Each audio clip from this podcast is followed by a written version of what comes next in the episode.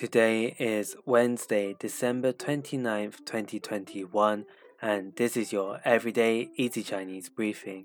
大家好，我是林老师, and in under 5 minutes every weekday, you'll learn a new word and how to use this word correctly in phrases and sentences.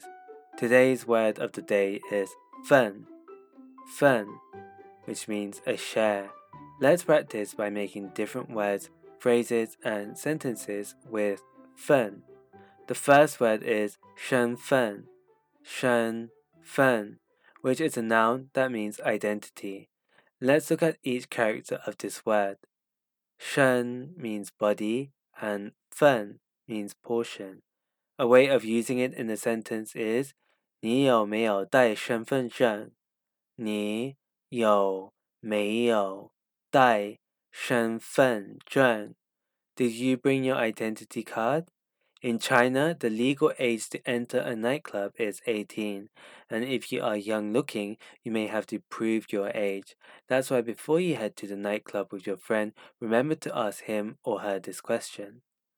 Another word we can create with fen is 股份,股份. This is a noun that means share of a company. Let's again look at each character of this word. 股 means stock and 份 means a share. A way of using it in a sentence is 我把自己的股份卖了。我把自己的股份卖了。I sold my shares. Finally, we can create the word 成分,成分, which means component. You may see on the back of your food products a table with the ingredients and the percentage that they make up of the product. The table is called a 营养成分表.营养成分表, a nutritional facts label. Today we looked at the word 份, which means a share, and we created other words using it.